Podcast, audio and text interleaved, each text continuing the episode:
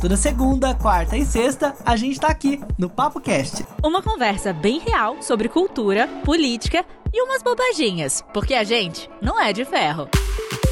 Ah, siga a gente no Instagram, o meu é arroba o Felipe Reis. E eu, arroba Carolina Serra B.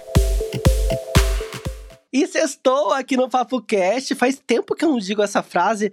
Tá meio até meio pejorativa, né? Esse negócio de sextar, esse negócio de final de semana, né, Carol?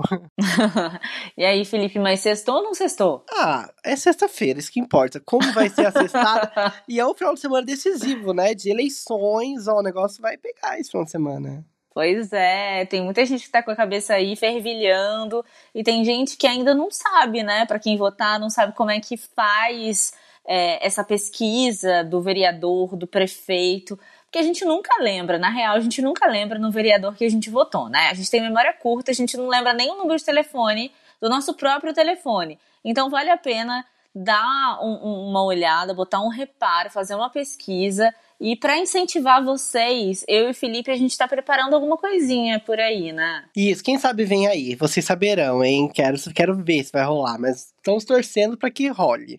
A gente quer fazer uma coisa bem legal aqui sobre eleições. Ainda tem segundo turno também, dá pra gente falar um pouco mais sobre isso também mais pra frente. Muitas cidades, as grandes cidades vão vão vai rolar o segundo turno, né? Então, e é importante, né? A gente às vezes fica exigindo tanta coisa, mas na hora de pôr em prática a gente não vota direito. Então presta atenção, exerça seu voto aí com muito, muita muita consciência. Não, e, e, vale lembrar também que assim, a gente fica criticando sempre, ou às vezes não tomando partido, falando ah, essa coisa de política, a gente não discute, cara, discute sim, é, é importante e só de você estar tá vivo e ter todas as suas condições aí de vida, de pensamento, é um ato político, entendeu?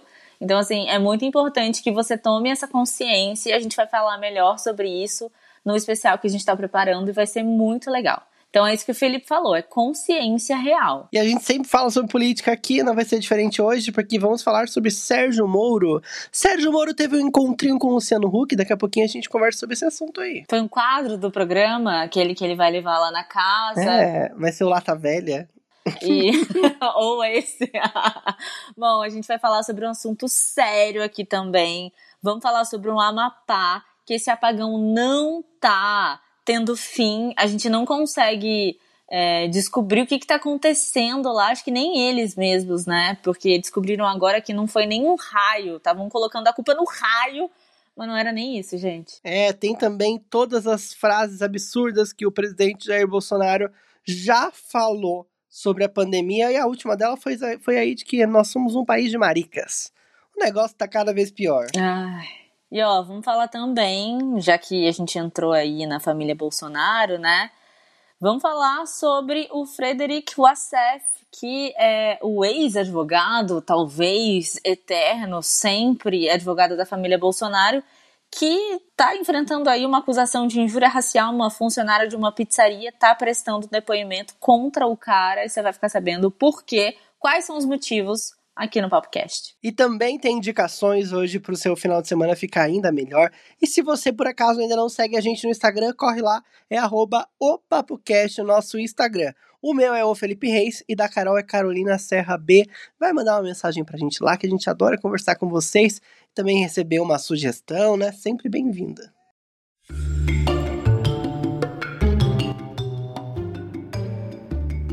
Felipe, eu achei que essa cobertura da mídia, que é a cobertura do caso do apagão no Amapá, foi muito, mas muito rasa. O que, que você achou? Eu achei que as eleições presidenciais do, do, dos Estados Unidos comeu o Amapá. E, gente, a gente tá no Brasil, sabe? Faz parte da gente. Como é que a gente não fala daqui e fala de lá? E aí? Exatamente, eu também senti isso, comeu total, inclusive parece que ficou abafado, né? A notícia ficou abafada, muita gente até protestou, falando, gente, não tem essa de Trump, de Biden, não. A gente é Brasil, cadê aí a energia elétrica lá no Amapá? Cadê a solução? Uma estação de transmissão de energia elétrica foi interrompida, né? O trabalho dessa estação foi interrompido lá no Macapá, que é a capital do estado. Isso fez com que o estado todo ficasse sem energia elétrica Olha que loucura a gente pensar em tantos dias sem energia elétrica. Eu não consigo nem imaginar.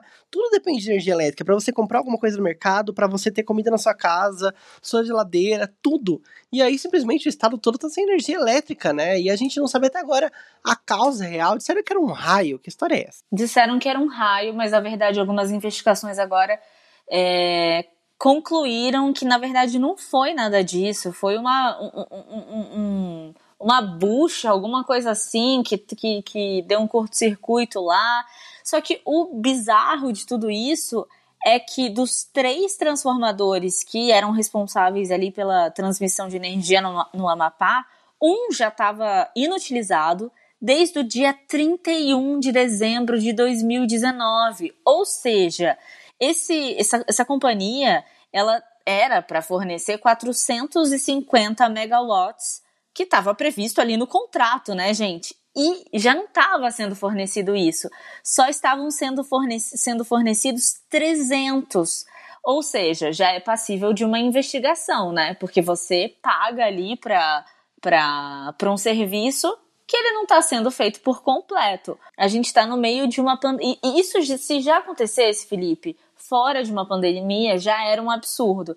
Mas você pensa, dentro de um momento em que a gente precisa né, ter toda a energia, os hospitais, a gente precisa ter várias coisas por conta do momento que a gente está vivendo. É questão de saúde, é uma questão super que a gente deveria estar tá discutindo, tá vendo na boca do povo, para a opinião pública de todos os estados ficarem em cima mas não é isso que aconteceu, né? É um descaso total com, com, com o nosso Brasil, principalmente com os estados do Norte e do Nordeste também, que a gente sente que sempre tem um pouco de descaso. Você não sente isso? Com certeza. Inclusive, a gente não tem certeza ainda sobre o laudo, né, dessa perícia que foi feita lá na, na estação de energia elétrica. Até agora, esse laudo não foi ainda concluído. Podem pedir até um prazo maior para responder todas essas dúvidas, mas o absurdo principal é que eles não tinham, né, um sistema de backup que funcionasse de forma correta. E até agora eles estavam tentando fazer um revisamento, um rodízio de energia elétrica. Algumas regiões da cidade, das cidades teriam seis horas de energia, depois ficariam um tempo sem energia, mas nem deu certo isso. Muita gente está sem energia. Não, e outra até coisa. agora. Como é que a pessoa vai, vai ter um comércio e vai, não, peraí, só um minutinho, eu vou lá desligar tudo que tem da tomada, tudo que tem no meu comércio, no meu supermercado, porque quando a energia voltar, pode ser que queime tudo, né? Então só um minutinho que eu vou lá desligar tudo da tomada. Não é assim que funciona, né, gente? Tem isso ainda, né? Com certeza o governo e a empresa de energia elétrica ainda vão sofrer muitos processos e tomara que sofram mesmo, né? porque as pessoas físicas e as pessoas jurídicas, as empresas, têm esse direito de reaver pelo seu, o seu direito, né, de ter energia elétrica, e se alguma coisa foi danificada, tem que entrar sim com um processo contra a empresa de energia elétrica. E é muito triste, né, porque tenho certeza que se fosse no estado de São Paulo ou no Rio de Janeiro, isso não se estenderia por tanto tempo como está acontecendo agora, né, como a Carol falou. Essa, esse descaso com o norte, com o nordeste brasileiro, não é de hoje, né? A gente já tá na hora de mudar isso, né? Pelo amor de Deus. Carol, parece que o presidente Bolsonaro não para para pensar mais no que tem, tem dito. E não é de agora, já faz muito tempo que ele tem falado umas coisas que surpreendem a mídia nacional, a mídia internacional. E só no contexto do coronavírus, o presidente já disse muita coisa bizarra. A última foi de que nós somos um país de maricas. O Twitter e a BBC Brasil levantou oito frases do Bolsonaro sobre essa pandemia. E são frases assim que a gente até esqueceu de tão triste, a gente tenta apagar, mas que deixaram marquinhas. Verdade, gente, não dá, né? Parece que pelo menos uma vez por mês ele tem que abrir a boca para ficar na história de uma forma muito pejorativa e de uma forma assim, vamos dizer, de imbecilidade, né? Basicamente assim, eu acho que cabe muito bem, né? E nesse mês de novembro, num espaço muito curto, aliás, de dois dias, o Bolsonaro ele comemorou a suspensão dos estudos envolvendo a vacina a ser fabricada pelo Instituto Butantan de São Paulo e afirmou que o Brasil deveria deixar de ser um país de maricas por conta da pandemia. Basicamente, ele falou isso, né? Isso porque, não sei se você lembra, mas no mês de outubro ele também é, alimentou aí grupos anti-vacina, falando que não era obrigado a, vo a, votar. Não era, eu tô com as, elei as eleições lei, na né? cabeça. Né? É, que, que, que tinha uma lei que, que que não. Como é que fala? Que nenhum brasileiro tinha obrigação é, de tomar vacina, desde aquela revolta lá da vacina. É, então, enfim. Ele fica falando um monte de besteira e isso é muito grave, né, gente? Porque isso não, não, não quer dizer assim, ai, eu não quero tomar vacina. Eu, como pessoa. Gente, não existe isso, tá? Você, como pessoa, pode infectar outras pessoas de doenças que já foram erradicadas. Então, assim, isso é muito sério, cara. O presidente do país, ele não pode fazer com que isso volte à tona, porque isso era um assunto que já estava tudo certo, né? Todo mundo quer proteger a si e tem obrigação de proteger o próximo também. Exatamente. Ele também comemorou, né, que a vacina não seria liberada pelo Butantan. Ele também disse que não precisava entrar em pânico. Lá em julho ele falou que ao contrair né, ao Covid, quando ele confirmou que contraiu o Covid, ele disse que estava só sentindo um mal-estar, um cansaço, um pouquinho de dor muscular e que não era para as pessoas entrarem em pânico. Eu estou impaciente, mas vou seguir os protocolos.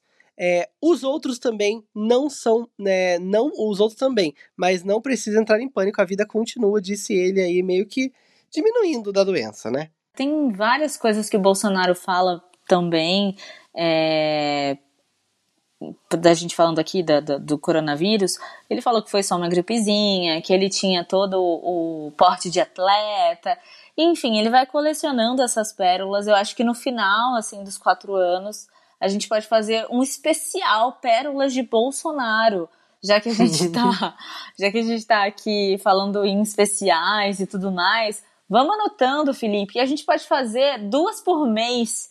Eu sei que tem muito mais, mas vamos fazer a curadoria só de duas por mês. Acho que vai dar pano pra manga, hein?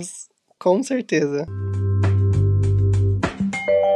E vamos seguir falando de política? Agora parece que novos acordos de política, né, no nosso país, as eleições de 2022 estão mais próximas do que a gente imaginava, né? Tá tudo acontecendo para que alguns candidatos se fixem, né? Inclusive o Dória, a gente falando agora um pouco de vacina, do Jair Bolsonaro rivalizando. Ele tá rivalizando com o Dória, né? Que já tá bem claro que é um candidato, né, Carol? A, uhum. a, a, a presidente tem outras pessoas já por aí também formando panelinhas.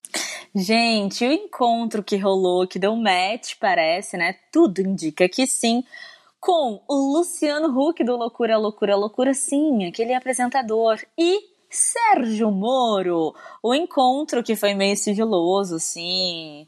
Foi uma coisa meio cinematográfica, sabe? Eles combinaram pelo Tinder, é. foi uma coisa meio sigilosa, não podia falar. É. Era com local, mas não podia falar onde era. Aconteceu três dias da data final para que o Luciano Huck decidisse se ele vai ser candidato ou não. E aí, você acha que dá match esse encontrinho? Nossa, eu achei meio zoado, assim, essa essa união de Luciano Huck e Sérgio Moro. Eu acho que o Sérgio Moro, ele, o Sérgio Moro, ele tá muito descaracterizado, né? Acho que ele perdeu a credibilidade. Eu acho que não seria uma boa bandeira pro Luciano Huck.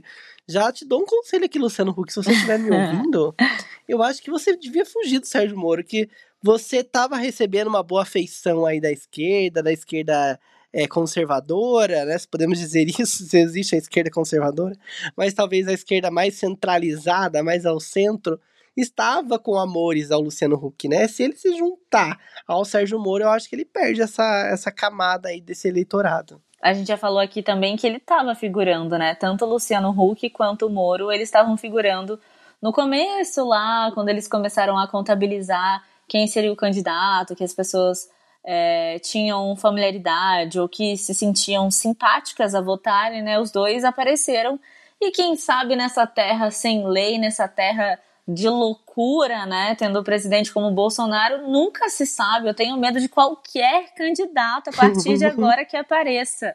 Não sei, mas tenho medo.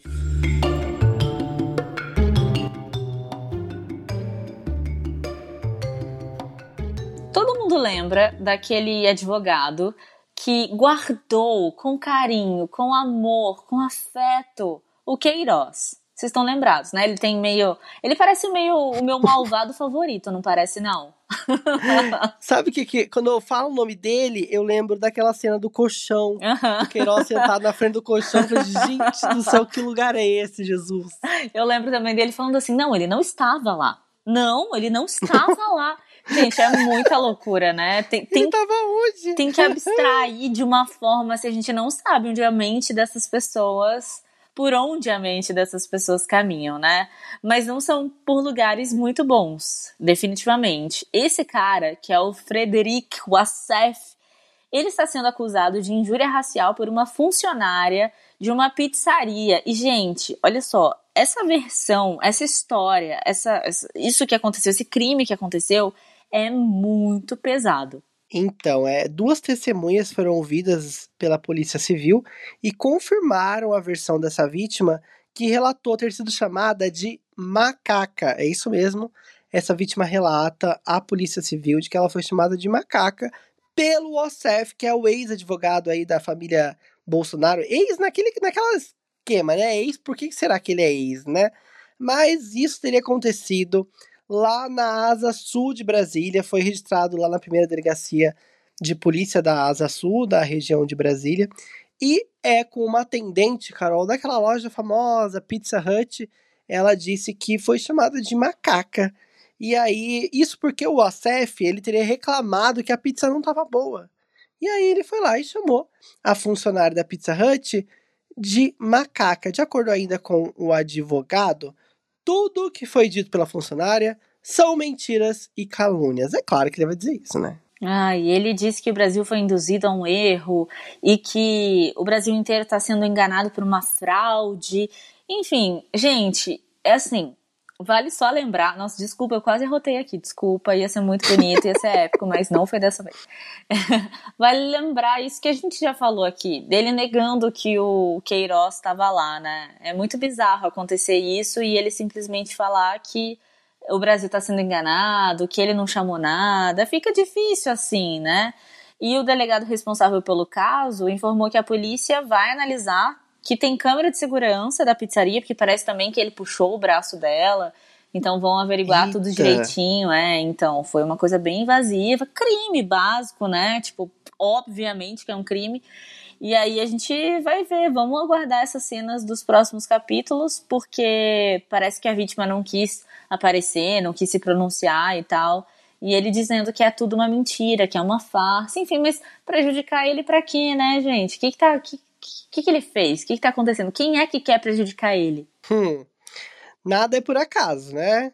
Então é melhor a gente ficar de olho. Eu, sinceramente, já tenho o meu lado escolhido aqui. Eu confio muito mais na vítima 100%, porque nesse cara, desculpa, esse cara não me passa nenhuma verdade, nunca passou.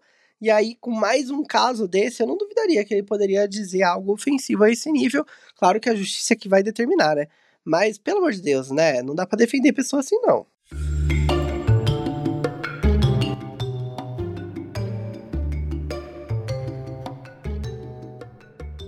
Bom, hoje é sexta-feira, dia de indicação, e eu quero indicar um outro podcast e um artista sensacional que eu conheci nas últimas semanas. Mas antes, Felipe, sua indicação já tá aí? Já tá certeira? Já tá certa? Tá aqui. Eu vou indicar também um podcast que eu comecei, comecei a ouvir essa semana, mas que já tem um tempinho aqui no, nas plataformas digitais. Pode ser que você já tenha ouvido. É o Santíssima Trindade das Perucas, com três drags maravilhosas. Elas estão agora exclusivas no Spotify.